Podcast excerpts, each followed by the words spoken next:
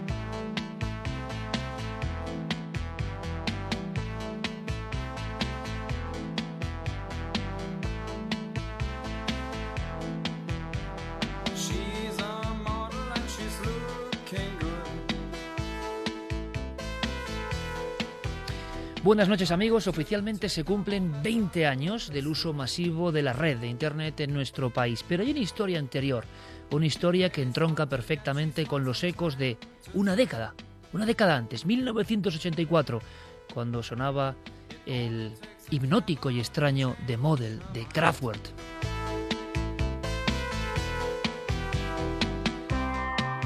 Como ecos de un mundo que se abría las posibilidades increíbles de la informática, como si un universo nuevo estuviese delante de la pantalla del ordenador. Esta noche nos vamos a preguntar si el viaje ha merecido la pena, si 20 años, 30 en este caso, de los inicios, de los remotos inicios de la arqueología informática, si todo ha merecido la pena, si estamos ante un imperio de luz o un mundo de sombras. Porque como digo, en 1984 se fundaba en España la red FAENET, Varias universidades, la de Cantabria, la de Zaragoza, la de Barcelona y la de Madrid, unían sus computadores en algo que parecía un pequeño salto y que era algo gigantesco, ordenadores compartiendo información por vez primera en la piel de toro. Un año después, 1985, llegaba una red con nombre muy hispano, Goya. Se accedía ahí a través de llamadas telefónicas y apenas un criptogrupo, unos cuantos sabios, se podían contar con los dedos de una mano accedían y tenían los primitivísimos sistemas de algo parecido al correo electrónico. Precisamente hoy os pediremos a través del correo electrónico y de las redes sociales que deis vuestra opinión, porque hoy es más importante que nunca. Es una historia, pero también va a ser un programa de filosofía en su primera parte. ¿En qué sentido? ¿Qué nos aporta Internet? ¿Nos ha hecho mejores o nos ha catapultado al abismo de lo más osco, lo más chusco, lo peor del ser humano? En 1990, una nueva red, la red EARN, centraba varios ordenadores de cálculo de diferentes centros formativos en nuestro país. Pero la primera conexión a Internet, la primera, ocurre mediante la red Iris en 1991. En ese momento, prácticamente en un salto, pasan unas semanas, habrá mil ordenadores, casi todos de facultades, universidades, centros médicos, con el punto es. Mil ordenadores en una revolución que ya era imparable. Y llega el final de 1993 y el principio de 1994. Se cumplen 20 años. Un hombre con nombre y apellidos, Jordi Adel, en la Universidad de Castellón, funda Universidad, Universidad Jaume I.es. Es el primero en instalar un servidor web en nuestro país. Él pertenecía a los servicios de informática de la Universidad de Castellón. En este caso es el Quijote, en este caso es el pionero, la primera persona, repito, con nombre y apellido, que se zambulle en un mundo que se conocía en Estados Unidos. En los Estados Unidos concretamente había ya unos 6 millones de usuarios. Y ahí comienza el salto que seguramente muchos recordaréis. Entre 1995 y 1998 hay 200 proveedores de Internet y al final de ese año hay 300.000 computadoras interconectadas. Pero voy más allá. Mi buen amigo Diego Marañón, y una mente que ha crecido también con Internet, me ponía en las manos esta página. Leeré un simple fragmento. El mundo al alcance del ordenador. Diario El Mundo, Diario La Vanguardia, perdón, Diario La Vanguardia, 8 de diciembre de 1993. Y sería el primer reportaje sobre algo nuevo que estaba por llegar. Y os voy a leer un par de frases para que entendáis la enorme expectación, la ingenuidad diría yo, la inocencia diría yo, un mundo nuevo, un mundo muy blanco, un mundo muy limpio. Decía, Estados Unidos inventa la vida online con millones de usuarios conectados por PC. Instale un modem y un software de comunicaciones a su ordenador. Conéctelo por línea telefónica y el mundo será suyo. Habrá entrado en el ciberespacio. Por el precio de una llamada de teléfono, podrá enviar mensajes a colegas o amigos de cualquier parte del mundo, participar en conversaciones sobre deportes, astronomía, arte, gastronomía, viajes, política o acceder al conocimiento de las más prestigiosas universidades aseguraban los sabios de entonces, 1993-94. En un futuro se podrá conectar el PC de la oficina o del domicilio a las grandes redes de información, acceder a las grandes bibliotecas del mundo, consultar las revistas técnicas, leer los clásicos de la literatura a través de la pantalla de tu propio ordenador. ¿No es maravilloso? Ahora amigos, haced un rápido repaso por lo que es la red hoy. ¿Y qué sentís? ¿Se han cumplido las expectativas? ¿O hay un rostro de decepción?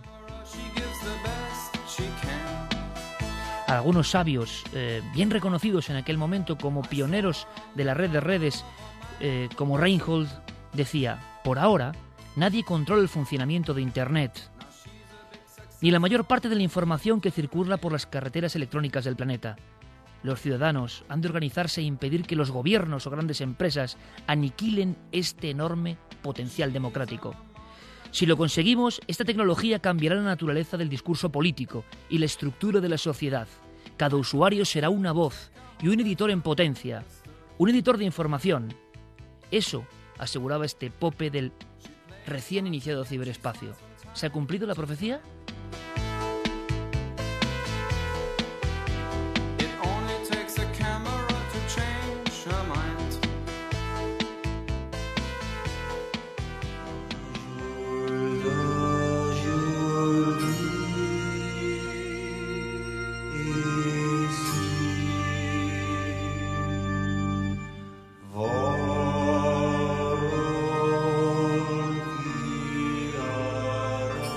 Y 38, bienvenidos amigos. Hablamos de Internet que cumple años, 20 a nivel masivo en España, desde el primer momento en que se convierte nuestro país en un receptor más y emisor de contenidos de Internet.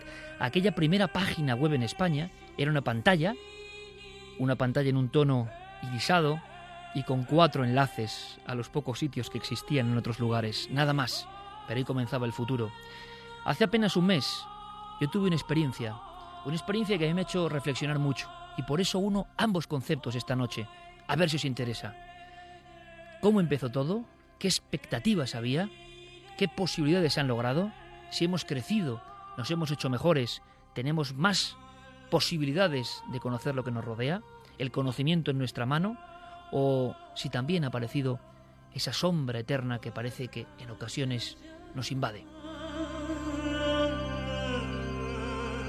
Fue una experiencia iniciática porque realmente yo me sentí como un ser despedazado viajando por el inframundo, no lo puedo negar. De pronto, yo no lo conocía, por accidente, me precipité en una serie de páginas que me causaron un horror y un pavor que ha estado dentro de mi alma durante varias semanas. Incluso dije al finalizar el programa de Cuarto Milenio que estaba perdiendo la fe en el ser humano. Fue tal el shock, tal la sobredosis, tal el impacto de lo que vi, que me costó incluso pronunciar palabra. Con el resplandor de la pantalla fui contemplando, casi sin creerlo, una súbita mezcolanza de imágenes que por desgracia no eran ficción. Y me sentía como el viejo héroe que es atrapado por las fuerzas del inframundo y es destrozado, pero que tiene que entender lo que está pasando. Por eso hacemos este programa esta noche. Resulta que la decapitación, la amputación, la violación, la vejación, todo eso se concentraba en diferentes páginas y además con comentarios realmente bochornosos, comentarios realmente hirientes, comentarios de personas que parecían disfrutar con el acontecimiento, con lo que se veía. Era el horror a nivel global. Era el horror como nunca antes el ser humano lo había visto.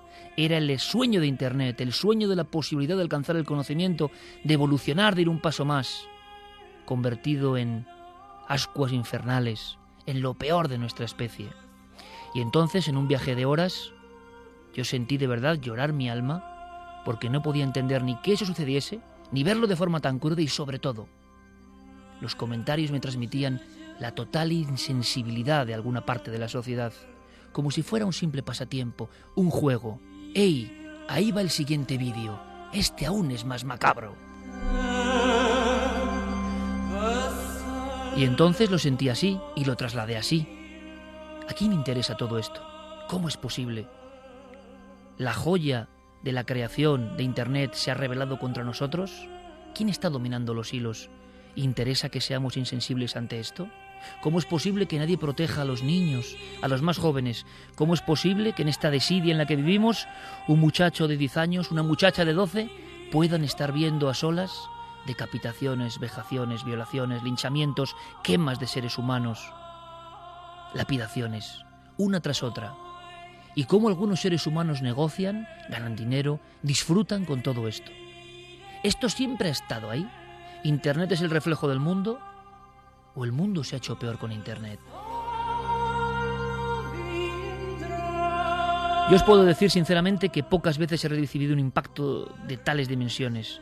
Me sentí triste por el ser humano, triste por todos nosotros. Me sentí absolutamente derrotado, como pocas veces en mi vida. Soy entusiasta, lleno de fe. Sin embargo, estuve a punto de perderla. Era demasiada la sobredosis. ¿El ser humano es eso? ¿O solo es un corpúsculo muy pequeño? Siempre han estado los perturbados, lo peor de la especie, lo diabólico. ¿Somos todos iguales? No, es imposible ser igual que eso. Pero, ¿podremos superarlo? ¿Hay esperanza? ¿Hay luz? ¿Internet en el fondo nos va a proporcionar herramientas para dar el salto? ¿Para superar incluso esto? ¿Qué opináis? Yo quedé muy trastocado. Y tengo que decir una cosa. La respuesta que he recibido, por ejemplo, a través de redes sociales del Facebook, me ha emocionado como pocas veces en mi vida.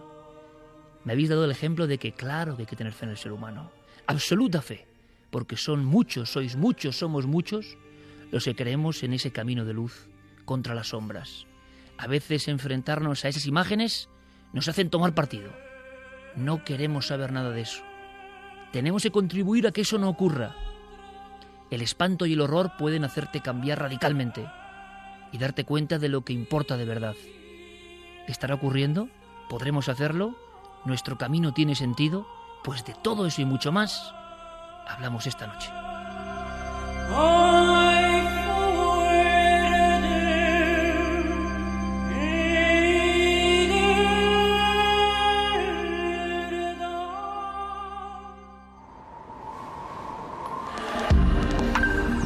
Antes habías estado tan cerca de lo desconocido. Milenio 3. Cadena Ser.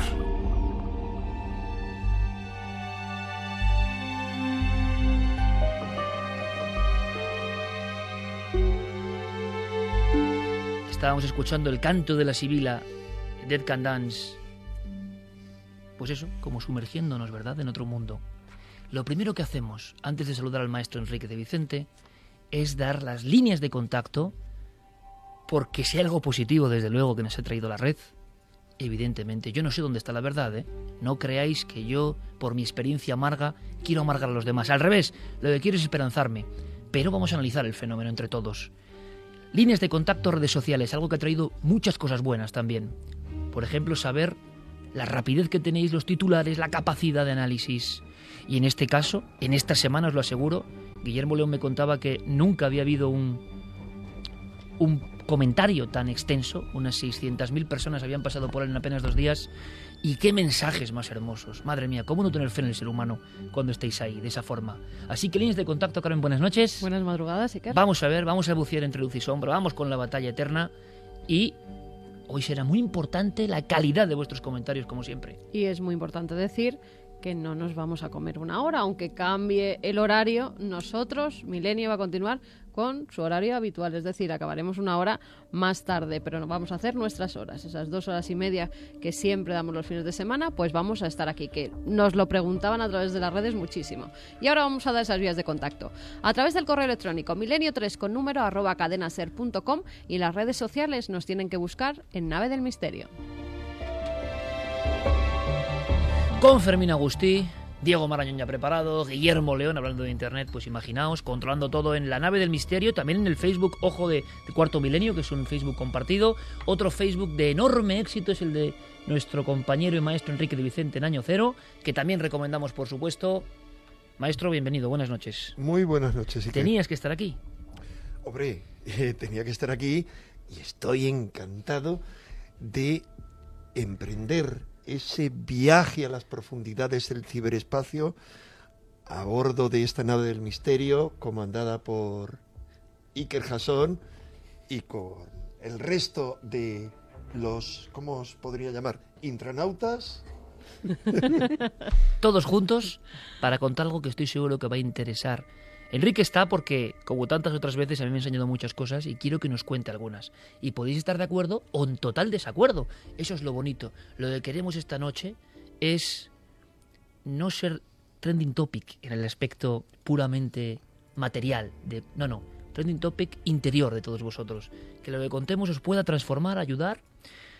O todo lo contrario, espero que no. Pero hay que reflexionar. Llevamos 20 años. E Internet cumple su mayoría de edad vamos a contar cosas que yo creo que no se conocen habitualmente. Fíjate, Enrique, a mí una cosa que me ha sorprendido muchísimo, después de ese comentario que está disponible en, la nave del misterio, en las redes, y que en el fondo se resumiría más o menos en lo que he intentado contar en este inicio. Eh, perdón, intentado contar, tengo que añadirlo, porque yo cerraba los ojos. Sin un papel, sin un guion, sin un esquema delante. La gente que no te conoce, que no puede estar, como estoy yo, al lado tuyo, se pensará que tú esto te lo escribes antes. ¿Cómo que te escribe los comentarios que haces a lo largo de cuarto milenio? Y no, lo haces todo sin guion, de corazón. Bueno, pero como todos los que estamos aquí, Enrique. Por eso conmueves, y yo te digo que por eso este comentario ha sido bestseller. O sea, el, el, yo lo, es lo que he visto que más gente ha leído, no solo en tus webs, sino cuando yo lo colgaba en la mía, récord absoluto. Pero fíjate, y por eso empezamos por ahí, y por favor no lo veáis como una cuestión de golatría, es que a mí me ha afectado de verdad, es que yo he estado preocupado de verdad, es que he tenido ese shock eh, brutal en mi, en mi alma y me voy eh, recomponiendo poco a poco y gracias a vosotros también y gracias al afecto y a ver que hay tantos ejemplos buenos que hoy vamos a dar que merece la pena la lucha, pero claro, el primer aldabonazo es tremendo. Bueno, pues mucha gente, Enrique, me decía, lo increíble es que esto ocurre. Esas webs, esa maldad, ese regodeo en la maldad, esa, esa parte tan oscura, como si no fuese nada, compartida en los patios de los colegios en ocasiones, como si fuese el último chiste gracioso, como algo tan banal, ¿hacia dónde nos lleva todo esto? Pues muchas personas, parte del público me decía, me aterra también como a ti, y me aterra una doble cosa, que es que no se lo he oído en la televisión a nadie. Y por favor no toméis esto como, uy, ¿qué se cree este tipo? Yo he dicho lo que he sentido en mi cuerpo cuando me he enfrentado por accidente, estaba además en Alicante una noche, y viendo las imágenes terribles y tristes de unas niñas que pegaban a otra, me precipité pero sin darme cuenta, tres clics, no estamos hablando por favor ni de deep web ni de cosas que ya no me puedo ni imaginar lo que puede haber ahí. Estamos hablando de webs normales, con sus enlaces y sobre todo con esa sensación de que el dolor no importa. Y ojo, esta es una parte nada más, ¿eh? Las sombras, las luces también he de contarlas, porque seguramente jamás el ser humano soñó con en su misma mano tener todo el conocimiento o gran parte del conocimiento. Ahora, ¿qué nos hemos dejado en el camino? Pues ahí está la balanza y me gustaría que opinaseis libremente. Santiago Camacho, buenas noches compañero. Buenas noches, Iker. Y además que es que de Internet tú eres uno de los pioneros en hablar de Internet en este formato de los temas del misterio, siempre con la duda de mmm, quién estará detrás, qué pretende, si hay una coordenada o es la propia naturaleza de un sistema imparable, si prima lo malo sobre lo bueno, si es un puro reflejo de la sociedad. Ahora vamos a debatirlo y vamos a contarlo. Clara entonces, compañera, buenas noches. Muy buenas noches, Iker. Gracias por acompañarnos. Por supuesto que habrá muchas más cosas esta noche, entre otras investigación y archivo. Vamos a disfrutar y vamos a sobrecogernos. Javier Pérez Campos, compañero, buenas noches. Muy buenas noches, Iker. Y también sé impactado, ¿no? Pues por todo esto que, que hemos ido analizando y que podéis en cualquier momento intervenir en el debate. Vamos a abrir con el maestro Enrique de Vicente, que tiene unas ideas que para muchos son muy particulares y que como tantas veces ocurre y ha pasado con las cuestiones de Santiago Camacho, han pasado muchas veces del ámbito de la conspiración, que a muchos les hace mucha gracia lo de la conspiración. A mí no me hace ninguna gracia, a mí me parece muy serio. Y me parece muy serio porque de pronto eso acaba en las portadas de los periódicos serios, entre comillas serios. Y de pronto los temas que hace 15 años eran conspiración, resulta que son los temas que importan a la sociedad y con lo que nos controlan. Luz y sombra, Internet, Enrique. Vamos a lanzar una serie de titulares. Después de 20 años siguiendo muy atentamente el fenómeno, ¿dónde nos encontramos? ¿Qué opinas? Pues estamos ahí en la encrucijada eh, que ya se planteó al comienzo. Te, te mostraba un artículo que habíamos publicado en Año Cero hace 20, más, sí, 20 años, eh, escrito por, por el, el autor de un verdadero hit musical del año Sí, sí, 2013, sí. es decir, por el autor de la canción del hombre quemado, Sí, señor, sí, Pablo señor. Villarrubia, y él se planteaba ya en aquel entonces, él decía, ¿qué se esconde tras Internet? Y decía, ¿qué- ¿quién controla esta poderosa máquina de comunicaciones? ¿Con qué oscuros fines? ¿Nos hará más libres o es un peligro para la humanidad?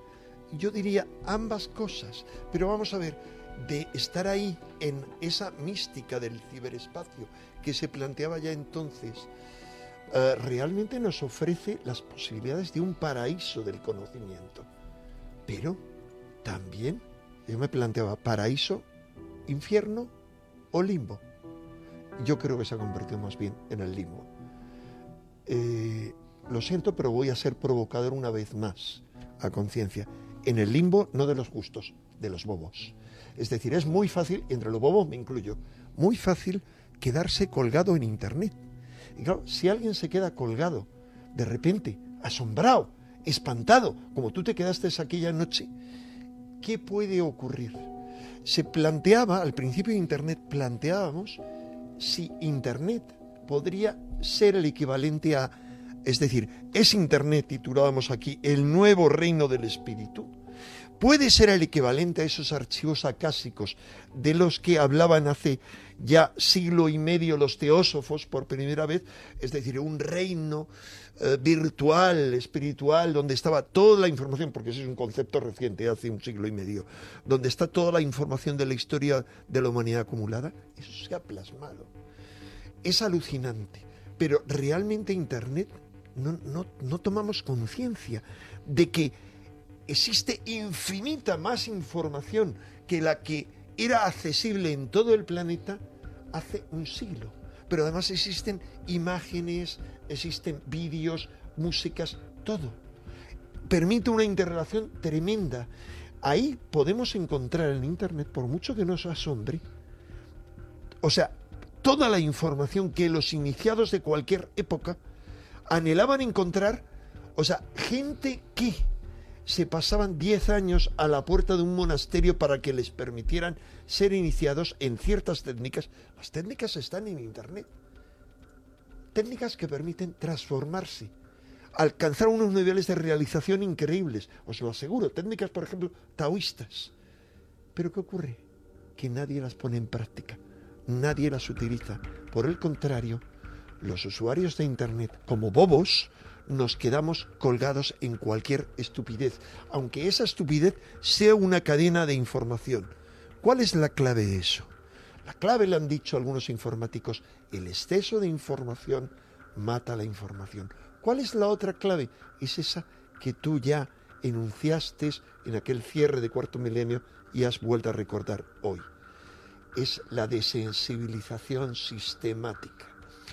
Es decir, al igual que a medida que eh, vas viendo noticias, noticias, noticias, por ejemplo, de guerras, de historias, al final ya te da lo mismo que haya guerras en cualquier sitio. Si es algo normal.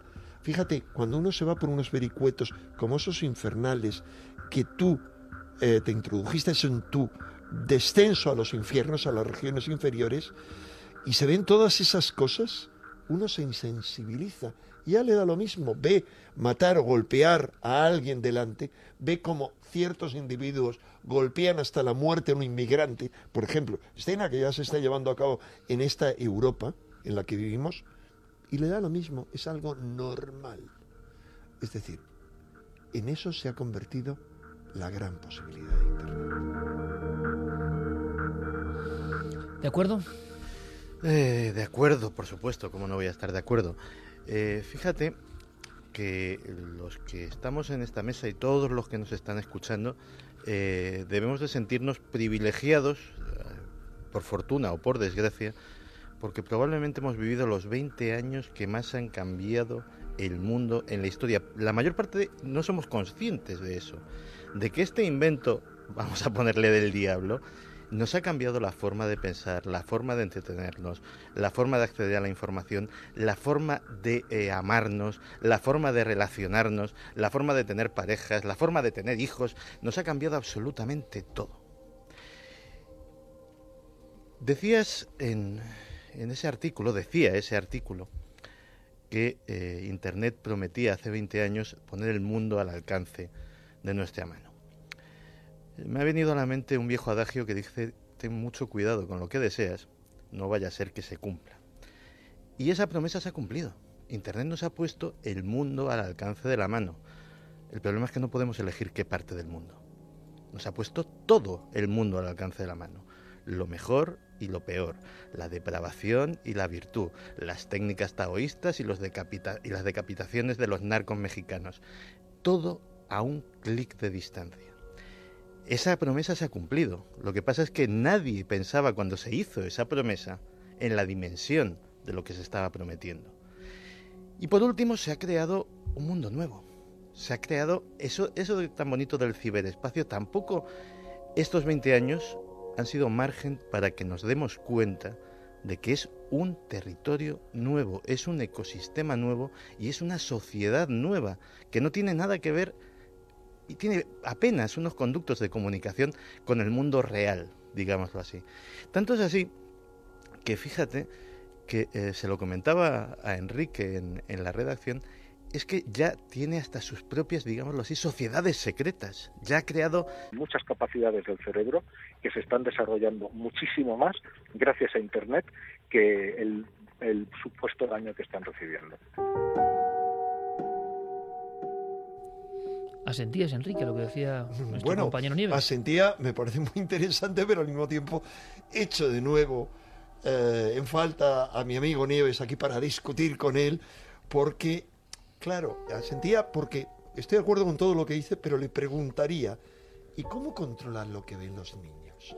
Es decir, hay algo claro que cuando tú te planteabas después de ese viaje iniciático tuyo, que haría falta hablar de qué significa, cómo es realmente un necesario descenso a los infiernos antes de tener una iluminación y de poderla compartir con otros, porque, porque todos los que descienden a los infiernos, Jesús, antes de resucitar, desciende a los infiernos, pero antes Orfeo desciende a los infiernos y cuando sale crea los misterios órficos, es decir, inicia otros, o Así, Demeter, por ejemplo, desciende a los infiernos y cuando sale, en busca de su hija, y cuando sale, crea los misterios de Leusis, es decir, inicia a otros, eh, lleva a otros a la iluminación, pero eh, lo que decía, lo que decías tú es, está al alcance de un niño.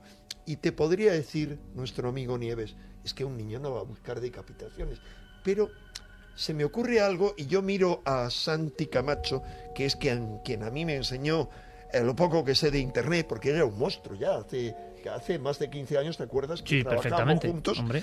Eh, yo pregunto, Santi, ¿y si un niño que tiene curiosidad pone perro, o pone gato, o gatito, y pone sexo porque es algo que le suscita curiosidad, ¿con qué se puede encontrar? Evidentemente se puede encontrar pues con páginas de zoofilia. Eh, o sea, páginas donde se viola a animales. Pero ya ni siquiera eso, Enrique. Hay páginas de dibujos animados con dibujos animados que entre medias de repente te ponen un vídeo que no tiene nada que ver. Un vídeo o de sexo o un vídeo en plenos dibujos animados, ¿eh? que son para niños. O un vídeo de una decapitación o donde se quema un gato o donde Horrible. en mitad. Con lo para cual que- demuestra dónde están algunos. ¿eh? para que pase esos controles que ponen los padres eh, para que precisamente los niños no puedan acceder a esos vídeos que no deben ver. Con algo tan simple como poner el nombre de un animalito que le gusta y la palabra sexo, porque es algo que obviamente a los niños les, les suscita curiosidad y encima con todo el bombardeo que hay, es normal que quieran saber algo. Vamos a hacer una cosa importante porque en la SER todos sabéis que la información es lo primero. Mm, En un flash informativo acaba de ocurrir una noticia de alcance. Nuestro compañero José Luis García Íñigue, buenas noches compañero. Buenas noches, Iker. Pues tenemos algo que es importante que sepa toda la audiencia ahora mismo. Sí, es una buena noticia. El periodista del Mundo Javier Espinosa y el fotógrafo freelance Ricardo García Vilanova, secuestrados hace seis meses en Siria, han sido puestos en libertad. Lo ha contado el diario El Mundo, con cuya redacción el propio Espinosa se ponía en contacto ayer. Siguiendo el caso ha estado Gervasio Sánchez. Buenas noches, Gervasio. Hola, buenas noches desde Kabul. ¿Qué tal? ¿Cómo estáis? Bien, cuéntanos, ¿qué es lo que te cuenta la familia? ¿Qué es lo que te han trasladado? Bueno, eh, Javier y Ricardo fueron, digamos, llegaron a Turquía ayer por la noche y, bueno, eh, se encuentran en buen estado, muy cansados, evidentemente. Eh, he podido hablar esta mañana, eh, hace vamos, prácticamente media hora, con Antonio Espinosa, el padre de, de Javier y María Luisa, su madre, que estaban exultantes, muy cansados porque ya son altas horas de la madrugada y todas las personas ya mayores como ellos, pues ya están en la cama, pero estaban muy contentos. Incluso me acaban de hacer un, como un comentario en plan, en clave de broma. Javier, irse a dormir, pues se estaba afeitando a las mm, dos de la mañana, a la una de la mañana en Turquía. Y bueno, y de alguna forma yo creo que es la mejor noticia que podemos dar. Una gran noticia, una noticia muy, para cualquiera cualquiera que tenga una mínima sensibilidad eh, que se ponga fin a, a más de seis meses de, una pesadilla que ha hecho mucho daño eh, evidentemente a los secuestrados Javier y Ricardo pero también a sus familias se han tenido que vivir todo esto en una situación de, muchas veces de, silencio de confusión de, digamos de, informaciones sin confirmar pues eh, es el mejor mejor momento que se puede vivir y ahora hay que aprovecharlo Gracias, Gervasio. Pues esa es la última hora, Iker. Liberados eh, Javier Espinosa y el fotógrafo freelance Ricardo García Vilanova. A las 4 ampliamos esta información. Qué maravilla, José Luis, interrumpir el programa para una buena noticia, ¿verdad? Desde luego. A ver si pasa muchas más veces, Eso compañero. es, a ver si pasa más veces. Gracias. La noticia desde Kabul en tiempo real, con un gran periodista como Gervasio Sánchez y, eh, bueno, con unos compañeros, ¿no? Todos los periodistas tenemos que sentirnos contentos, un secuestro tremendo. También hay, ¿no? La, luz y la sombra, mira que estamos hablando de luces y sombras y estamos viviéndolo, pues también en tiempo real. Así que nuestro abrazo grandísimo para la familia, para todos los compañeros eh, de la redacción del mundo y para todos los periodistas, ¿no? Que en el fondo siempre es un somos eh, un colectivo también amenazado, ¿no? Queremos contar la verdad como esta noche. Enrique estaba hablando de algo que es que es profundo, ¿no? Fijaos, y abrimos el debate y queremos vuestra participación. Milenio 3 con número cadenaser.com y en la nave del misterio en Facebook y en redes sociales. A mí, fijaos, eh, bueno, hablemos de- de cómo, cómo moldea nuestro cerebro. Nuestro cerebro pasa, según los especialistas, por épocas en las cuales es especialmente plástico. Y parece que todos los grandes especialistas hablan de la infancia como algo fundamental. Gracias a Pérez Campos, Javier, eh, yo a veces accedo a algunos libros porque desde chico me ha recomendado alguna cosa que me ha maravillado, ¿no? El héroe de las mil caras, de Campbell. Y lo venía comentando con Carmen yo de, de paseo por la Gran Vía eh, hacia la radio. Campbell decía que las luces y las sombras de la infancia van a proyectar toda nuestra vida, se van a aparecer en el sueño eh, cuando no queremos verlas porque aparecen de una forma u otra. Las luces y sombras de nuestra infancia van a seguir guiando. Y antes teníamos una forma de interpretar todo eso, el mito, lo sagrado. Ahora hemos perdido toda esa conexión. La infancia es importante, la infancia hay que protegerla. Es mucho más importante de lo que muchos padres piensan. No se puede dejar uno viendo, pero el niño tiene curiosidad. El joven todos hemos ido, ¿no? Tenemos curiosidad, queremos saber. ¿Sería impensable, Enrique, Santi, Clara, Javier, Carmen, sería impensable en otros tiempos tener con un clic en tu casa la información que hay, la posibilidad, ojo, de vagar por ella, cada vez es lo peor, porque la curiosidad te obliga a mirar, a veces. Yo guardaba la esperanza, en este caso concreto, de que la, la repulsa es lo que te hace tomar posición precisamente. Pero no sé si en todos los casos. Frases como las de José Manuel Nieves, que son las de muchas personas que saben de Internet, o cargos, no hay que dejar a los niños, pero ¿cómo no dejas a los niños si vivimos en libertad? Hay que hacer algo más quizá. Da igual, pero si es que no, además lo van a ver o en casa de sus amiguitos, o el hermano mayor de su amiguito, o se van a ir a un cibercafé, o en el mismo colegio en los ordenadores que tienen, es que está al alcance de los niños. Y si lo quieren ver, lo van a ver. O Otra por cosa. accidente, que es más terrible. O por accidente, sí, si no lo quieren ver, pero de A todas mí me formas. pasó, por ejemplo, por accidente, no tengo ningún interés en eso.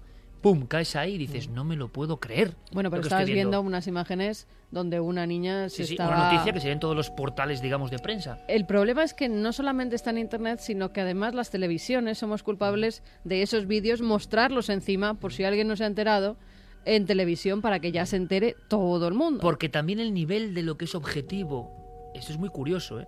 de lo que se puede mostrar que antes sería impensable, poco a poco se va rebasando.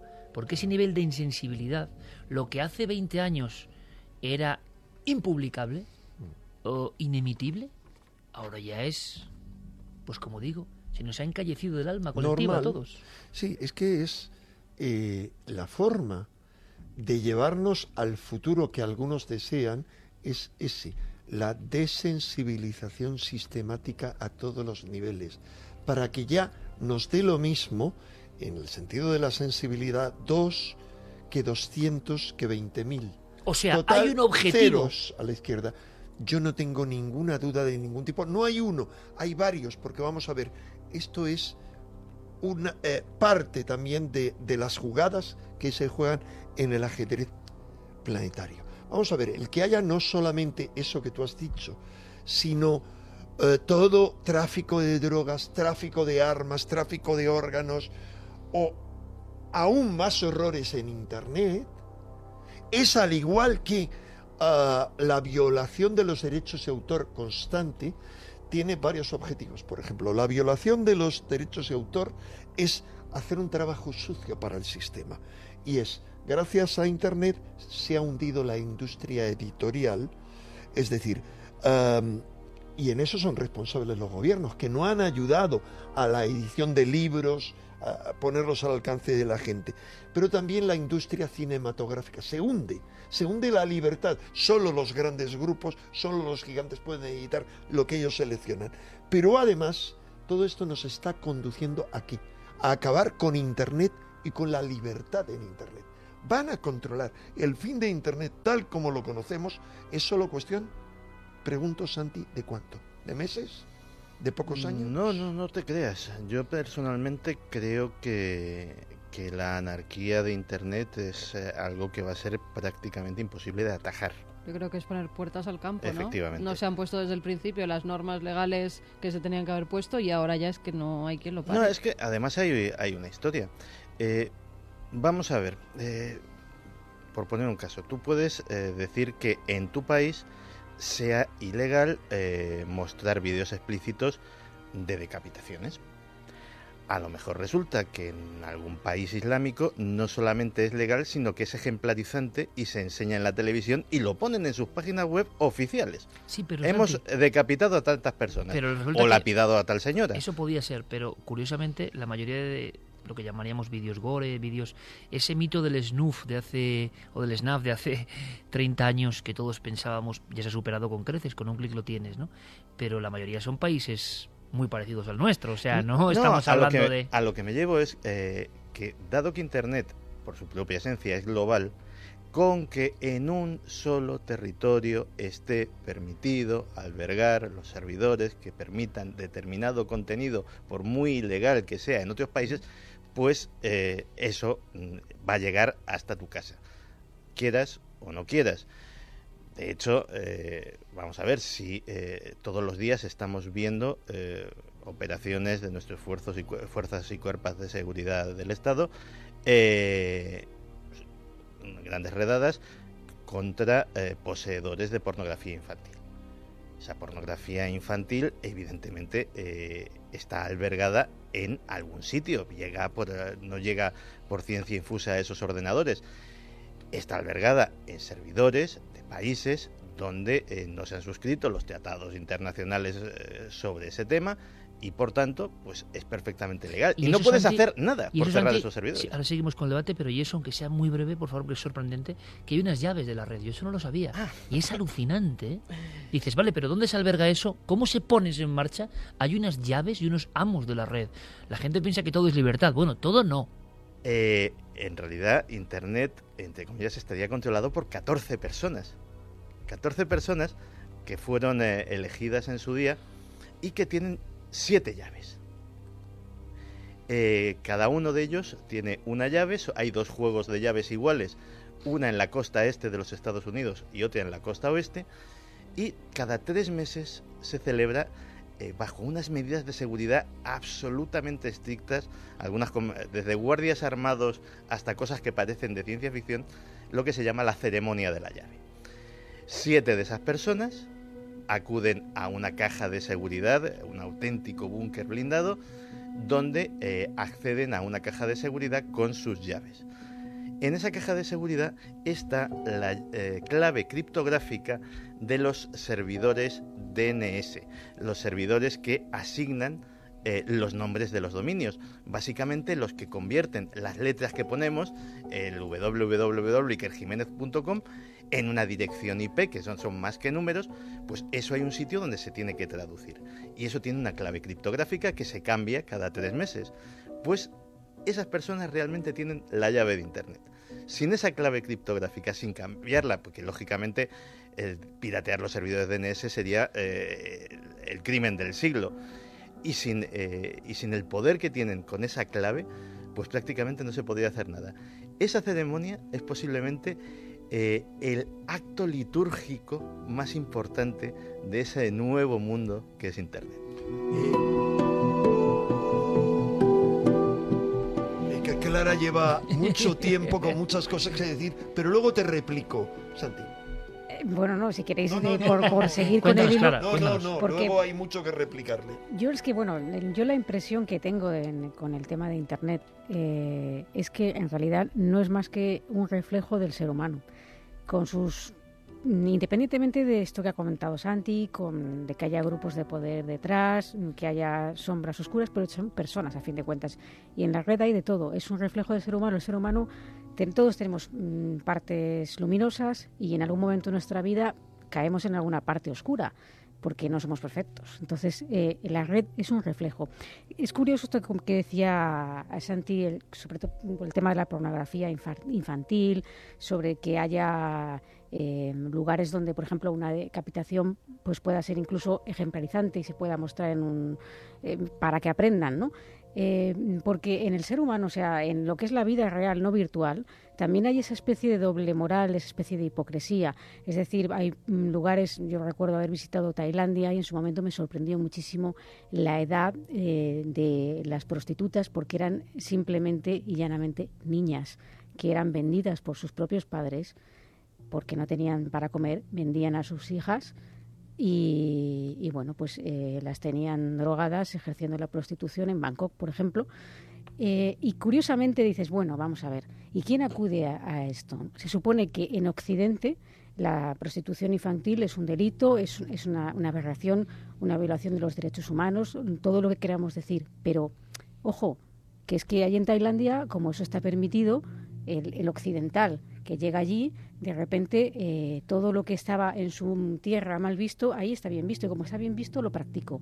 Y curiosamente, quienes iban con esas niñas eran los extranjeros occidentales que acudían allí. ¿Pero qué tipo de extranjeros, Clara? Los, los enfermos occidentales que iban Sí, a, pero a, no tanto, Sí, o sea, incluido- el, el volumen. Incluido, incluido gente millonaria, Sí, sí, incluidos pero- militares de alto rango. lo que quieras, de- pero en el fondo es enfermos. eh, Pero- es Pe- practicar la enfermos totales, pedofilia, como pero- lo pero practican pero aquí. enfermos, enfermos algunos de los cuales son los que dirigen y modelan nuestra sociedad. Es que eso es a lo que Porque Claro. eh, nuestra sociedad está dirigida en parte por modelos Pero Enrique, de pero Enrique, si lo hacen allí, al final acabarán cayendo haciéndolo aquí en, o en el país en el que ellos vivan. No porque son necesariamente cuando se viciosos de los nivel, niños. Pero cuando se llega a un nivel, Cuando se llega a un Bueno, nivel es todavía más fácil, hablando- porque siempre tendrás dinero para pagar Sí, a la persona que te facilite Pero- en tu propio país a esta niña. Pero Hemos he visto hablado, he estos hablado de días- eso, pero hablo de otro ejemplo.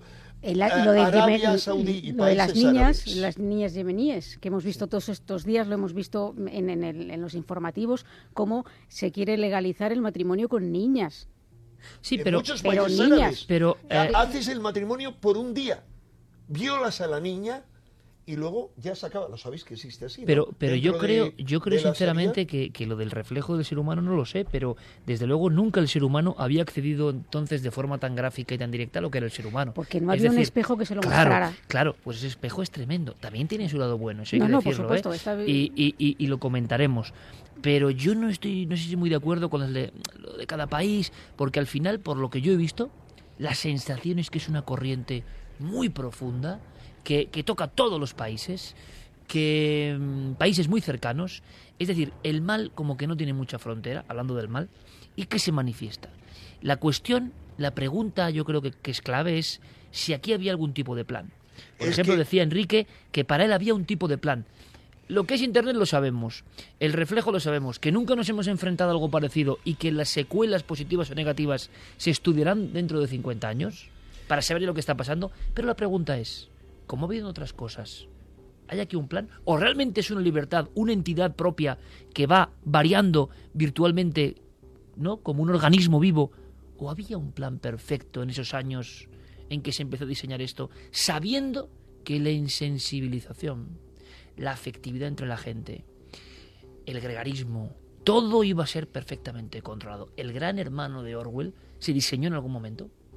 Es que como conspiranoico avant la lettre, es decir, conspiranoico antes de que yo mismo eh, lanzase esa palabra, ese término, eh, mm, yo siempre he sospechado y cada vez más lo siento, y no de la manera que mucha gente lo sospecha en Internet, que hay diferentes planes, no uno solo, diferentes grupos que compiten por conducirnos hacia un nuevo orden mundial. Es decir, el futuro necesario de la evolución en el planeta, para mí, conducía por algo parecido a Internet y conduce por algo parecido a un- una unidad planetaria. Pero ¿qué ocurre? Esa unidad planetaria podría alcanzarse por una evolución positiva, humana. Hay grandes místicos, como diría Aurobindo, que concibieron, que es un místico, que concibieron que el planeta tenía que irse uniendo. Y de hecho hubo planes de crear cosas como Estados Unidos de Norteamérica fue creado por iniciados. Hubo también el plan de crear unos Estados Unidos de Asia que fracasó y que se puso en manos de un iniciado que se llamaba Redditch, eh, digamos, maestro, gurú del presidente Roosevelt y del presidente Balas. Hubo el plan por parte de los iniciados de crear una Unión Europea que fue pervertido como todos los anteriores. Todos se pervirtieron, como toda revolución. Bien, de esa manera yo estoy convencido de que nos van a conducir a un orden mundial diabólico, porque no olvidemos la palabra demon es deus inversus, es decir, el demonio es Dios invertido. Internet, tal como está, es lo opuesto al nuevo reino del espíritu. ¿Y qué ocurre?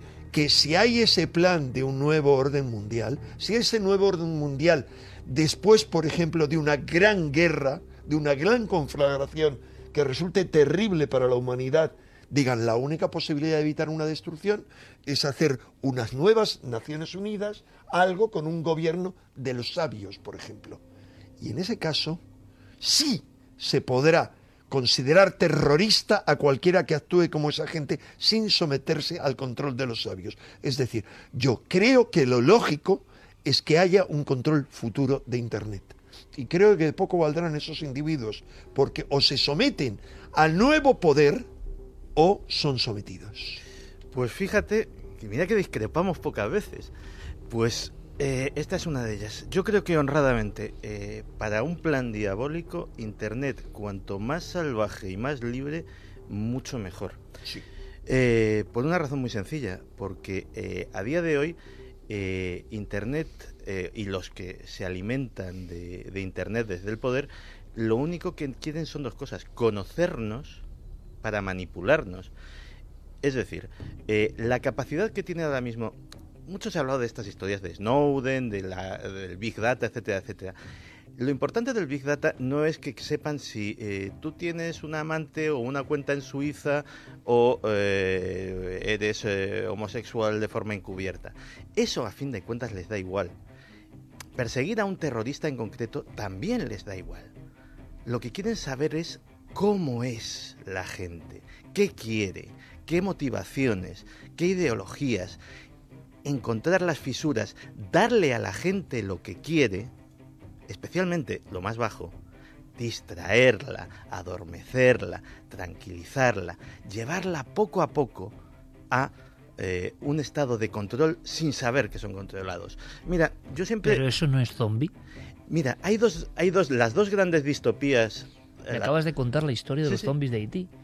Con los claro, totalmente. Claro, las dos grandes novelas distópicas que son 1984 y Un Mundo Feliz, la gente le da mucho miedo 1984, pero ni es la que da más miedo, ni es la que va a pasar. La que va a pasar es un mundo feliz.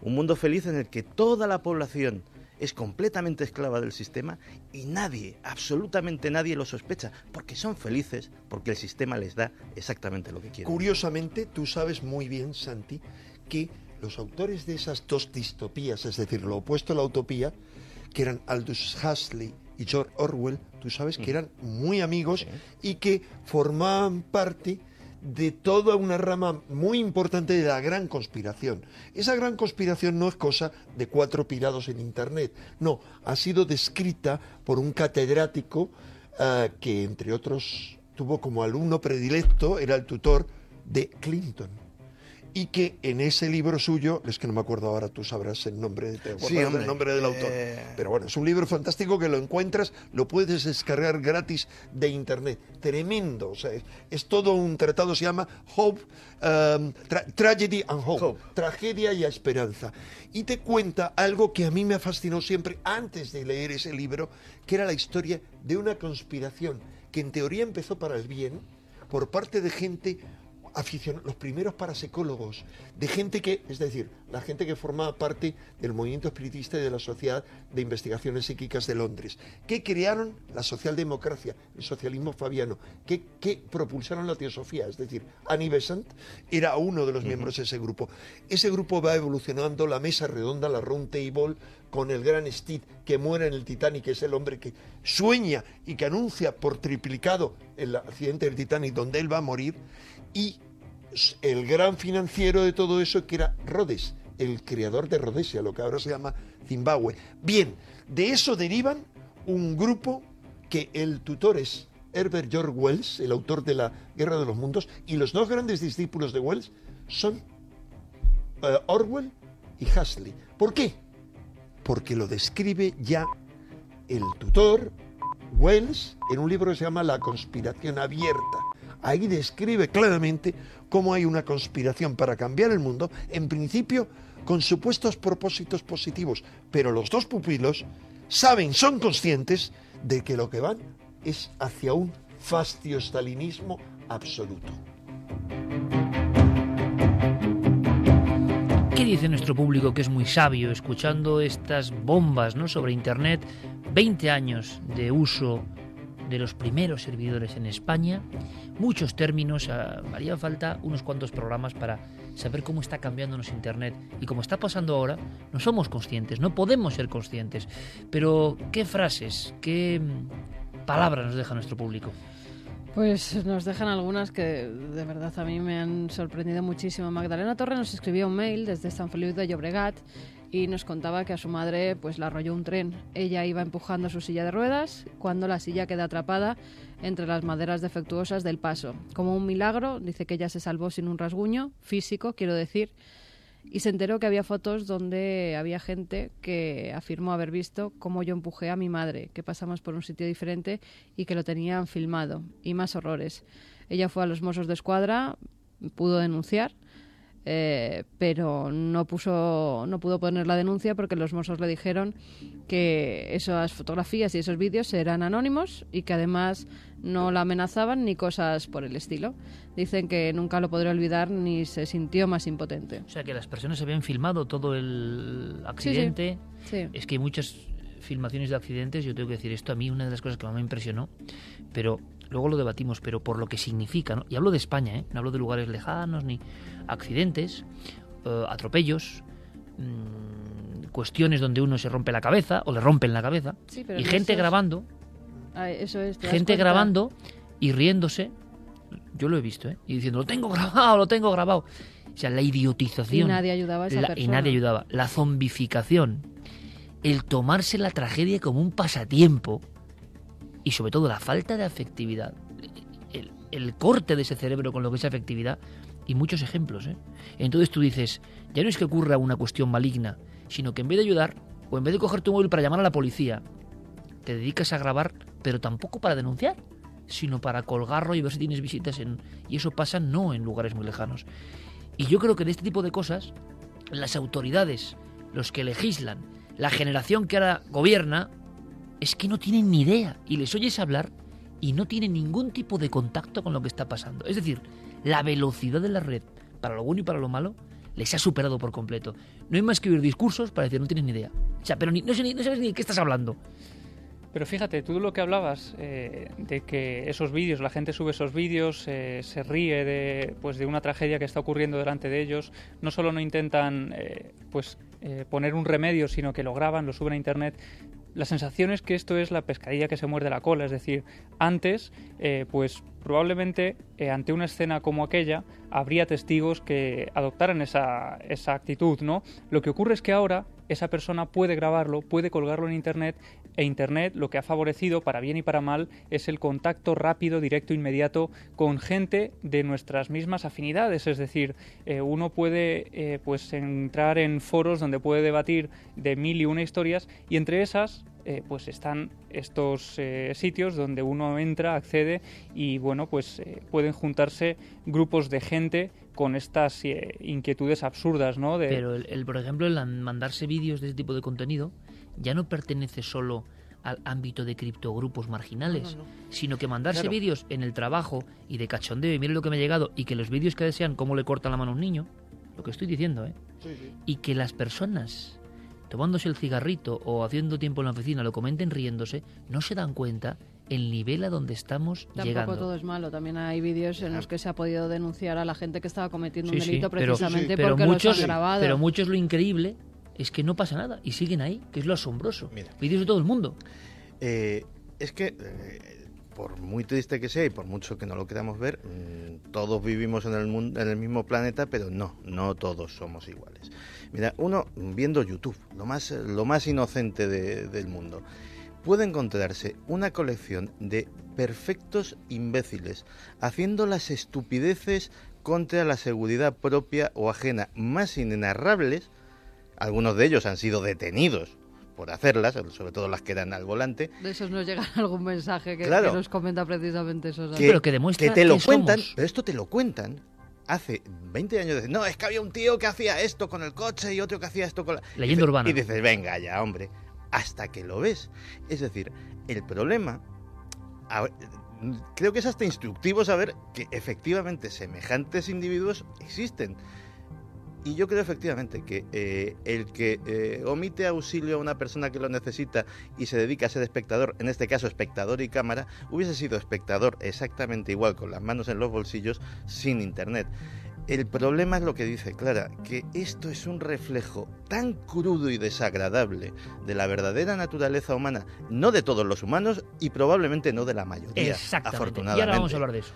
Y Pero- no de la mayoría. Pero, que, Pero hay una inmensa mm, mayoría que es tira para dónde, pues para donde dicen, sí, más claro. o menos. pero Iker, hay gente veleta en la vida, es decir, gente que se deja influir y, y que no tiene, parece tener un criterio propio y va un poco según lo que le van diciendo los demás. Y eso mismo también es, se ve, dar bandazos también se ve mucho en la red. Según en la red, Es que todos nos dejamos influir y la inmensa mayoría de la gente, lamentablemente... Sobre todo la gente joven que, que No, no, no, y tiene la gente criterio. mayor también, ¿eh? La gente mayor también. Yo creo Se que dejan también. llevar. o sea, También, también, yo no, digo, yo el no, problema es- no a mí me parecen los niños. los jóvenes, nunca. No, yo me refiero a los, Los jóvenes niños son la en que esperanza. eso les llega eh, porque es que ahora ya te llega te llega al móvil es que Ahora- ahora vamos tú a no te conectes precisamente de esa juventud y esa esperanza, con otro tono, con Diego Marañón, que ha trabajado mucho en institutos. Y a mí, por ejemplo, me dio una luz de esperanza en mitad de mi declive. Fue precisamente Diego Marañón el que me dio un poco de luz de esperanza y ahora quiero que, que nos recuerde esa experiencia por si le sirve a alguien. Rápidamente, más clases. Los Quiños Azcara te dice, en mi época el señor desconocido que te invitaba a un caramelo y te subía al coche estaba limitado. Hoy hay millones en Internet. Carlos Olorio, la gente ya era así antes de Internet. Internet solo lo ha dejado ver a todos. Efraín Valverde nos comentaba lo que decía Santi. A veces la gente se juega la vida para colgarlo en YouTube. Sin ir más lejos, hace poco un joven se grabó conduciendo en el asiento del copiloto Le tenía en mente precisamente a este. Agarrando con una mano el volante y la policía anda detrás de él. Francisco Javier Almenar dice Internet tiene los días contados, pronto se pagará por todo. Internet está condenada a ser una intranet donde verán lo que queramos ver y hacer lo que nos dejen hacer. Daniel Baleán dice ya no se bautiza a los niños, ahora les abren una página de Facebook y listo. ¿Qué dirán cuando sean mayores y sepan que toda su infancia está en la red? A mí no me gustaría. Eso, eso, eso es muy interesante. Y no me meto ahí con las religiones, ¿eh? pero es el ejemplo perfecto de una sociedad que ha despreciado lo sagrado y el rito de iniciación, como es el bautismo, por cierto. Y cualquier otro rito de bautismo. No hablo solo de la religión Y sobre todo católica, ¿no? la protección Es de que, menores, eh, que es, que es, es lo que- más importante, ya ni la religión ni el bautizo ni nada, Sí, la sí. protección de esos Pero es que el ejemplo de sustituir el bautismo Mm. con lo que significa el bautismo de cualquier religión o, o- o rito similar, ¿eh? me refiero. Sí, es un rito iniciático. de Exacto. paso. El rito iniciático se ha convertido en la tontería para decorar.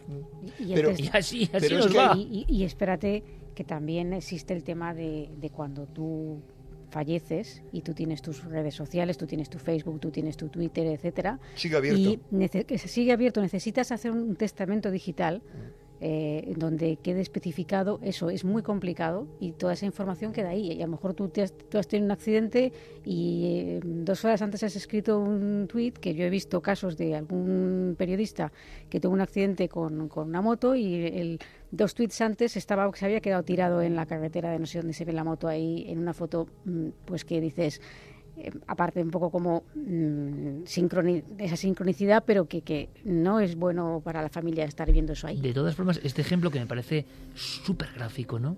Y a ver si me entendéis, igual yo estoy muy tocado últimamente, pero ese ejemplo de en vez de bautismo, eh, página de Facebook, Es que eso es. significa la sociedad ultra hiper hedonista, mecanicista, Más allá. alejado completamente todo de cualquier fuerza por encima del ser humano, Más allá. y Es que, que es- ala, pues A mí venga. me parece que es la gilipollez de los padres, vamos. Sí, más pero, que nada. pero ¿y qué es esto que estoy diciendo? Que No, que si al niño lo pueden bautizar, pero es que además lo ponen en Facebook, le abren una página cuando el niño no sabe decir nada. O sea, el niño sí, sí, por eso tendrá hedonista y el la sociedad del escaparate. total. Pe- Pero, total. es que No forma, adentro. parte, forma parte de un nuevo culto que, fíjate, fue denunciado hace, no sé, en un libro, un gran experto en todo el tema Qué informático. tremendo el título, ¿eh? que es, sí, el ídolo de silicio, la revolución de la informática y sus implicaciones sociales.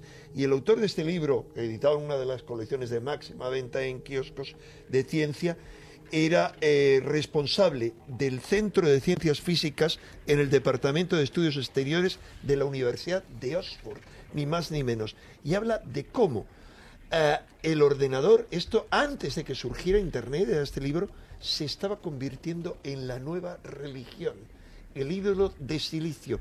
Y todos como bobos ahí. Se hablaba también de San Silicon, de Silicon Valley. Mira, de eso, de eso había un mensaje que nos decían, a ver si lo encuentro. Eh, al leerlo eh, me ha resultado muy curioso. Mira, Juancho77 nos- nos dice, ¿no os parece sospechoso que cerebros del Silicon Valley envíen a sus hijos a colegios sin ordenadores? Ahí lo dejo. Qué curioso, ¿no? Sí. Bueno, pero tampoco yo creo que es cuestión de, de decir que este programa está hecho para hablar de lo malo que es Internet. Claro, nos llama la Hay- atención hay lo sombrío. Eh, una cosa, el del coche ya lo han cogido. Y, y- y- y además, esto mismo, Sí, creo que se entregó. tener el- acceso directo, evidentemente, a la genialidad de muchos de nuestros oyentes, eso no tiene precio. Hacer campañas para salvar vidas humanas no tiene precio. Conocer cosas terribles que pasan en el mundo y poder actuar no tiene precio. Eh, desde luego, acceder con un clic no a toda esta basura que estamos hablando, sino lo más granado, el pensamiento más luminoso, los grandes filósofos de todos los tiempos, las grandes maravillas, conocimiento con un clic, pues tampoco tiene precio. Evidentemente, hay dos caras tremendas, ¿no? Lo que pasa que, que lo positivo es verdad que tiene menor venta, se comenta menos, también debe influir en el cerebro, pero lo negativo es que debe influir de una forma muy especial. Vamos a hacer una cosa que creo que puede ser muy interesante. Diego Marañón, compañero, buenas noches. Buenas noches, Iker. Bueno, pues tú, tengo que decirlo, lo voy a decirlo en toda España, cuando yo estaba en el peor momento, porque yo estaba muy tocado con lo que vi de verdad, ¿eh? yo, eh, Enrique también se lo comenté, eh, tocadísimo, porque claro, es una sobredosis que no es buena, porque es lo que pasa. Pero Al lo día que me- siguiente te levantaste malo. O Malo, eso- ¿verdad? sí. Yo me acuerdo de que yo estaba durmiendo en la habitación en casa de mi madre con, con la niña, con, con Alma, y tú te fuiste a otra habitación precisamente porque estabas trabajando y para no molestarnos, y, y al día siguiente estabas cambiado. O sea, te habías intentado dormir mm, esa noche después de lo que habías visto, fatal, cambiado. cambiado. Y entonces, si tú, que supuestamente tienes defensas o tienes un pensamiento, te cambia, ¿sabéis lo que yo pensé? ¿Cómo le cambia a un chico de 14 años? ¿Cómo le cambia a uno de 10? ¿Qué le está pasando en su mente? Si a mí me puede perturbar con todo lo que yo hablo y doy la paliza y veo y miro y pregunto e intento estar informado, si a mí la visión durante horas, porque, porque También es te verdad, preguntan que por qué estuviste durante es verdad, si pues, pues es un enigma. ¿Por qué? Enganchado. Porque no, no, no. engancha. No, porque pero era alucinado. asombro. Exacto. Yo, Una cadena. hay una alguna película de estas tremendas de terror tipo sinistra, algunas de estas, que se ve la pantalla de ordenador que tiene algo de hipnótico. Y yo sabéis lo que, y os lo digo, os doy mi palabra ahora mismo a todos de corazón, ¿eh? porque me sentí desangrado. O sea, estaba tecleando diciendo, esto no puede ser. O sea, tengo que tener alguna pista para saber que esto que estoy viendo no es real. Tiene que haber algo que me saque de esta pesadilla. Y de verdad que yo nunca he sentido el dolor común. A mí me preguntaba muchas veces Enrique, es la pregunta básica, oye, ¿en qué lugar te lo has pasado peor? ¿Qué lugar da más miedo? Oiga usted, miedo esto, miedo esto, porque de repente lo que yo pienso que es el Averno se había concentrado. Claro, también la visión que yo tuve es una visión eh, concentrada, que no es la realidad, pero esa visión que yo tuve realmente vomitiva del ser humano, de lo peor de nuestra especie, una y otra vez proyectándose, le- lo puede ver cualquier chico, cualquier chica. ¿Y alguien está haciendo algo? Claro que hay protestas contra los derechos de autor, claro que hay protestas contra todo tipo de leyes, todo se protesta. Oye, Madrid está todo el día con manifestaciones, no he visto ninguna sobre esto, nunca, a nadie. No he visto a No, nadie ni comentarios en prensa. Como tú decías Nadie. en tu cierre, no se ve en la Y no es asombroso. Hombre, Se alucinante. mira para otro lado. Alucinante. ¿Por qué?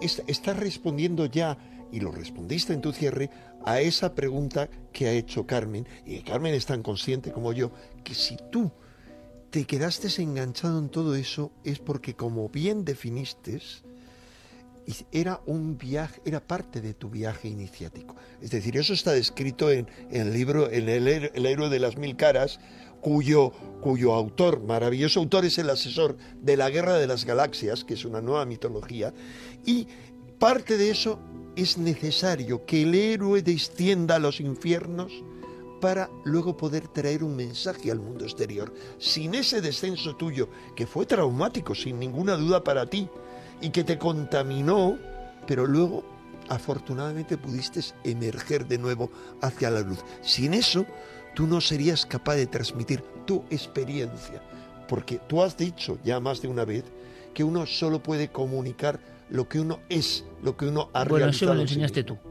Bueno, es cosa tuya. Eso me lo enseñaste tú. Eh, yo, hay un momento en que de verdad en ese viaje, que quizá no porque sea el mío, pero puede enseñarle algo a alguien, porque puede, me he encontrado en las centenares de mensajes, me decía Guillermo, que llegan a través del Facebook de la nave del misterio con esta cuestión, mucha gente que le pasó lo mismo y que sintió un poco de bálsamo al ver que alguien más le alertaba, alguien más le daba este vértigo, est- esta angustia, porque no entendía que otras personas o no hicieran caso o lo comentasen ya de chanza, que es tremendo. Y entonces yo hablé con Diego Marañón, y ¿sabéis por qué hablé con él? Primero porque sabe mucho también de la red, y segundo porque ha trabajado con los jóvenes. Y fue el primero que me dio como una bocanada de aire. Y que no, la gente joven no es así. La gente joven de los institutos no es así. La gente es capaz de emocionarse con una poesía. La gente siente tu misma repulsión. Tampoco deformemos, tampoco te lleves esa imagen. Fue así, ¿verdad, Diego? Así es, tú me preguntabas en ese email que me mandaste, que era un email, pues eso, como estás diciendo, ¿no? Un email duro, crudo, en el momento en que tú te encontraste con eso, y me preguntabas si los chavales realmente verían habitualmente esas webs. Y yo te dije que iba a ser sincero contigo, y yo te dije que sí, yo creo que sí que acceden, en un porcentaje bastante importante. Sobre todo por la curiosidad, son adolescentes, estamos hablando de adolescentes, son muy curiosos por naturaleza, se asoman al abismo continuamente. Y, pero también te dije eh, en esa, eh, con esa sinceridad, con esa misma sinceridad, que yo que he trabajado pues en institutos, soy profesor de secundaria, yo sí sé que existe eh, muchísima leyenda urbana alrededor de los chavales, pero lo sé ahora. Lo sé ahora que he trabajado ahí. Yo también, antes de, ser- de convertirme en profesor ¿no? y de serlo, yo veía las cosas bastante más negras, probablemente como lo ve la mayoría de la gente. Por lo mismo que tú dices, porque lo bueno no vende. Siempre tenemos la noticia de la paliza, siempre tenemos la noticia de la agresión al profesor, pero lo demás no sale en los medios, no, no hay interés. ¿eh? Eh, en un grupo de 30 yo te comentaba que puede haber uno o dos que verdaderamente sí se quedan hipnotizados ¿no? con ese tipo de contenidos, que sí que pues se aferran a ello y les, eh, hombre, no te voy a decir que les gusta, pero sí se sienten verdaderamente atraídos. Los otros 28, después de ese impacto inicial, después de saciar esa curiosidad, Iker, lo rechazan, de verdad que lo rechazan frontalmente, porque yo he hecho, no con ese nivel, pero sí que he hecho la prueba con ciertas cosas, sacando ciertos temas en clase y sé lo que, lo que te puedes encontrar en un aula. Yo soy de la opinión de algo que habéis dicho ahí esta noche, que esa oscuridad que mencionas siempre ha estado ahí, ¿no? Y eh, algunos eh, neurofisiólogos leía esta semana que dicen que el cerebro humano, nuestro cerebro es un órgano fallido, que es eh, que nuestra adquisición más reciente precisamente es el neocórtex, ¿no? El sitio donde procesamos el lenguaje, pero que debajo de todo eso eh, actúan pues nuestro viejo cerebro de mamífero y de reptil, ¿no? Es decir, tenemos esa pulsión continuamente latente. Yo te digo, Iker, que, mm, que además todo esto se ve agrandado, y te lo digo también como docente, por una sociedad que se ha, eh, que se ha lanzado a una mojigatería extrema a la hora de guiar eh, con valentía a un niño, a la hora de educarle, a la hora de imponerle una ética y unas normas. Es decir, se les ha inculcado, no sé exactamente por parte de quién, eh, pero se les ha inculcado que si em, que si hiper que si vamos a ver que si guían de alguna manera al niño le van a crear un trauma que se, el niño se va a traumatizar o se va a sentir fatal. Tanta hipercorrección preventiva en ese sentido eh, creo que es bastante perjudicial. Y voy a acabar diciendo lo mismo que te dije en ese email que sí que es cierto que hay chavales de 14 años que se emocionan con una poesía, eso es cierto, que hay chavales de 14 años que emprenden campañas de recogida de alimento, que hay chavales de 14 años que buscan eh, donantes de médula, todo eso yo me lo he encontrado en una clase, que te dan las gracias cuando haces algo por ellos y que eso es a lo que hay que agarrarse cuando uno se encuentra con toda esa porquería con la que tú te encontraste. Una buena lección del maestro Diego Marañón, ¿eh? trabajando con los jóvenes y que nos da, a mí me dio un impacto brutal. Una cosa más, Diego, tú sabes contarlo, vamos a contárselo a Enrique, a Santi, a todos nuestros compañeros, hablando del mundo del misterio en concreto. 20 años.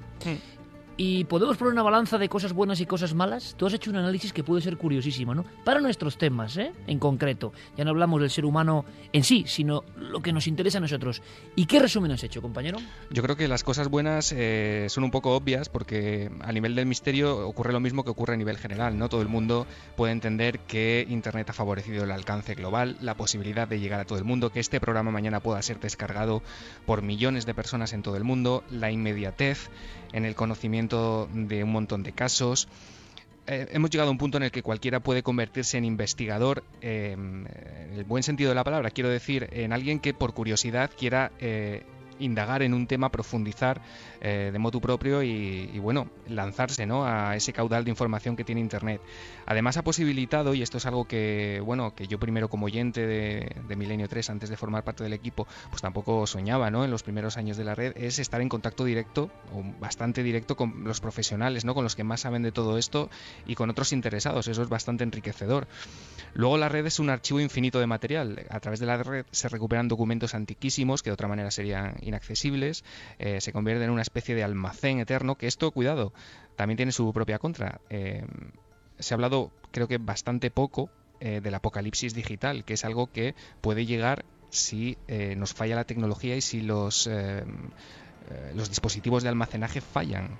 Esto es algo bastante, bastante temible, ¿no? Es más, había alguna declaración recientísima, Carmen, Sí. de alguno de estos popes de Internet, que yo no sé por qué alertaban de eso y ha salido en todos los medios.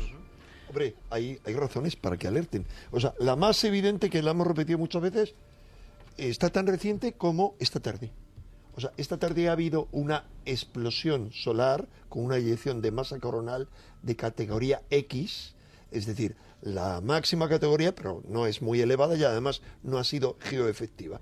Pero una tormenta, aún como esa que no es demasiado grave, que sea geoefectiva y que nos pille en la posición de la Tierra desprotegido, es decir, los cinturones que rodean la Tierra, puede barrer una zona del planeta, digo de esa categoría que no es muy elevada, que si fuera elevadísima, un, un gran tsunami solar, eh, podría fastidiar buena parte de todo lo que barre, es decir, generar un pulso electromagnético. Y el pulso electromagnético deja KO todos los equipos y por supuesto los servidores. Y aquí, Enrique, la vulnerabilidad de los servidores y del sistema, pero también, seguramente mediante Internet, sabes cuando hay eh, las Lo tormentas sabes, sí, solares. lo sabes, ¿no? no- es decir, no solo la, eso. la capacidad de información, Pero te decir, increíble. lo- Ángel. pero la grande se te va a acabar. Sí, No, no, pero- pero- interesante- ya, ya, pero- pero- no vas a saberlo. pero Pero lo- Iker ha dicho algo clave y es que podemos prepararnos y que algo que puede sonar muy loco, como cómo hay que prepararse para eso, las autoridades de muchos países, incluido gente muy valiosa que forman, por ejemplo, el grupo GAMI, eh, español, que hay una página de internet, grupo de aficionados a la meteorología espacial, que está formado en parte por eh, gente de la Guardia Civil, de la Policía, de Protección Civil, que han hecho cursos internacionales y que saben que es horrible, que nuestro gobierno no ha tomado ninguna medida, mientras que, por ejemplo, que los soviéticos, los rusos, cada vez que hay una tormenta, que puede ser geoefectiva, que puede ser, apagan las centrales nucleares y toman otros remedios, aquí nada. Pero lo curioso es que a través Puede de la red, terrible. de lo bueno de la red, nos informamos de Pero- todo esto Sí, también, ¿no? Nos Pero- podemos ir a esas páginas e informar. Un momento, un momento, Santi. Simplemente, ¿qué ha dicho este pope de internet solo para saberlo? Porque ha salido Ni hace dos días. es un papel de internet. Dan Dennett es un, un filósofo estadounidense. Dicen que una de las diez mentes pensantes más destacadas a nivel O sea, pope a secas de la mundial. cultura. Exactamente. Y él ha, ha, hecho unas declaraciones pues que la verdad han alterado a toda la red de redes. Dice que Internet se vendrá abajo y que cuando lo haga viviremos oleadas de pánico mundial, que nuestra única posibilidad es sobrevivir a las primeras 48 horas. Para eso hemos de construir un bote salvavidas. Él dice que hay que hacer como lo que se hacía antes, entre amigos, quedar en una especie de búnker ante lo Arca que de Noé. pueda pasar totalmente, arca de Noé, con agua, El con, mito vuelve. Claro. con agua, con eh, alguna comida que sea de largo recorrido, porque es que esto puede ser el apocalipsis. La gente puede Claro, volverse loca y salir a la calle. A eso quería ir yo precisamente. Hemos llegado en 20 años, que no es en términos históricos nada. Hemos llegado a meter un elemento en nuestra civilización que si mañana lo desenchufamos es el caos. Nos quedamos sin dinero, nos quedamos sin eh, transportes, nos quedamos sin comunicaciones, nos quedamos sin nada. La era, la era de piedra. O sea, podemos seguir teniendo electricidad, podemos seguir teniendo todo el resto, eh, automóvil, pero si tiramos del enchufe de internet, se monta la Dependencia. mundial. O sea, Vamos a hacer una y cosa. en solo 20 años. Porque no quiero que, y yo lo que ya estamos dando también el eco de luz, ¿no? Es la balanza doble, y hemos hablado de muchas cosas y espero que lo disfrutéis. Lo bueno de Internet, pues cómo este programa está siendo vivido ahora mismo en los cinco continentes, cómo estamos influyendo no solo en España, sino en todo el mundo. Algo que sería un sueño para cualquier periodista. Este grupo de amigos en una mesa, tocándonos la fibra de tanta gente. Vamos a ver, eh, este mm, filósofo, Dan Dennett, no solamente dice eso, yo he leído sus declaraciones y la verdad, él dice que la red se va a caer, que un día de estos la red se cae, sí o sí. Dice, si tuviéramos otra red humana a punto, si supieras que puedes confiar en alguien, en tu vecino, en tu grupo de amigos, porque habéis previsto la situación, ¿no estarías más tranquilo? Es decir, él sabe que ya no se confía en el vecino, que no hay Claro. grupo de amigos con el que quedar para La hablar de estas cosas. Exactamente, y lo que dice es, oye, hazte tu pequeño grupo para que si pasa esto, entre vosotros os ayudéis. Vamos a hacer una cosa, porque apenas hay tiempo. Me gustaría en un flash, ¿eh?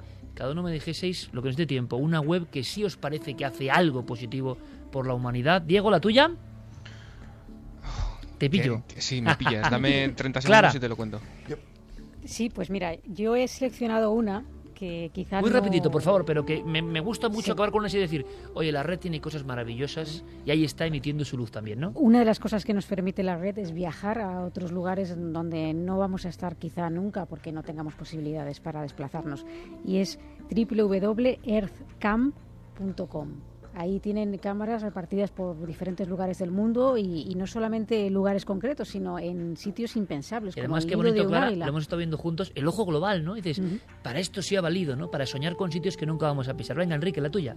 La mía, eh, muy simple. Hay muchas, pero algo es un verdadero almacén de información muy diversa. Alguna muy loca y otra muy positiva, pero allá cada uno es una que es Biblioteca Pléyades. Es bueno, una verdadera biblioteca brutal que habla de cualquier tema, de conspiraciones, de ovnis. Un poco de- archivo del casi con nuestros temas, O sea, hay decenas de miles de documentos y decenas de miles incluso de libros, de vídeos, etcétera, muy bien organizados. Obviamente Alguno yo diría nuestro, Enrique. que- ¿eh? Alguno nuestro también. Alguno nuestro, Todos, tuyo, están tuyo. todos. Tuyo En concreto está fusilado el del Vaticano. El del Vaticano. Santi, la tuya. Pues mira, yo cuando pienso en las cosas positivas de Internet, lo primero que se me viene a la mente es la cantidad de gente que ha tenido ideas eh, de inventos, de empresas, de películas, y que nadie confiaba en ellos y que gracias a ese invento del crowdfunding pudieron encontrar a un montón de gente que dijo, yo creo en ti, yo pongo un dólar, pongo cinco dólares, pongo diez dólares para que lleves adelante tu invento y sea yo el primero en comprarlo. Y efectivamente, muchas empresas que nadie daba un duro por ellas, con ideas brillantes, con gente emprendedora, han podido salir adelante Javi, gracias a eso. tu luz en Internet. Estamos hablando como farolillos al viento, ¿no? De luces en Internet, que también las hay. Hay muchas, desde Iberlibro, donde uno puede Sí, encontrar señor. cualquier Sí, señor. libro eh, imposible. Ha sido maravilloso para los seguidores de las rarezas, ¿no? Claro, hasta un, bueno, cualquiera dentro de una, de una corriente que se ha denominado portales de las buenas noticias y que serían la antítesis de los telediarios, es Por decir, Dios. efectivamente, Qué bonito. lugares, y fíjate Iker, hay un chico, Pues un creo joven- que eso hay que potenciarlo, fíjate Javi. Yo no sé de qué forma teníamos que dar más luz a esos portales de buenas noticias a través del, del poder que nosotros tenemos, ¿no? Hay muchas, hay muchas. Una de ellas llevada por un joven de Canadá de 12 años que cada día con su perrito cuando llega a casa eh, del colegio dice que de 4 de la tarde a 9 de la noche trabaja en esa página web eh, recopilando las mejores noticias, noticias luminosas, porque él cree que todavía queda esperanza en el ser humano con 12 años. Yo hay una que se llama TED.com que se dedica a subir las conferencias de los mayores pensadores a nivel mundial. Qué bueno. O sea, a tener y acceso... es muy buenos los temas que trata. Además lo puedes buscar si buscas, por ejemplo, por ovnis. Hay charlas que verdaderamente hay que escuchar sobre los ovnis. Diego, ¿la tuya? ¿Te da tiempo? Sí, eh, aparte de todas las que sacamos todos los martes en Cuarto Milenio, ya solamente por cercanía y por poner un ejemplo en la que vamos a la aplicación que vamos a sacar este martes, Iker, que tiene que ver al- con alguien que ha- cuya muerte eh, conmemoramos hace muy poco y que es una luz para mucha gente, sobre todo para la gente joven que en su época no pudo conocerle. Qué bonito. Los cuadernos de Félix Rodríguez de la Fuente en Internet. Gracias, compañero. Un, Un abrazo muy fuerte. Nosotros continuamos, maestro. Gracias, como siempre, por todas las enseñanzas tan heterodoxas. Yo sé con qué me quedo. Simplemente con actividades en las que hemos participado. Esto igual no está bien decirlo, no lo sé. Pero donde se puede hasta salvar la vida de una niña, de un niño, enfermedades y que los padres no tienen posibilidades. Y la solidaridad de la gente es maravillosa y actúa de forma precisa. Y eso lo hemos podido ver. Maestro, como siempre, te agradecemos mucho la visita a este lugar tan especial y por difundir tanta luz en mitad de la tiniebla. Gracias. ¿Me permites un Sí. punto de cierre? Resulta que hace casi un siglo Paul Valéry profetizó que un día la información fluiría en las casas como el agua o la electricidad a través de un conducto. Y esa profecía se ha cumplido. Ese conducto es Internet. Sigamos despertando, maestro. Gracias.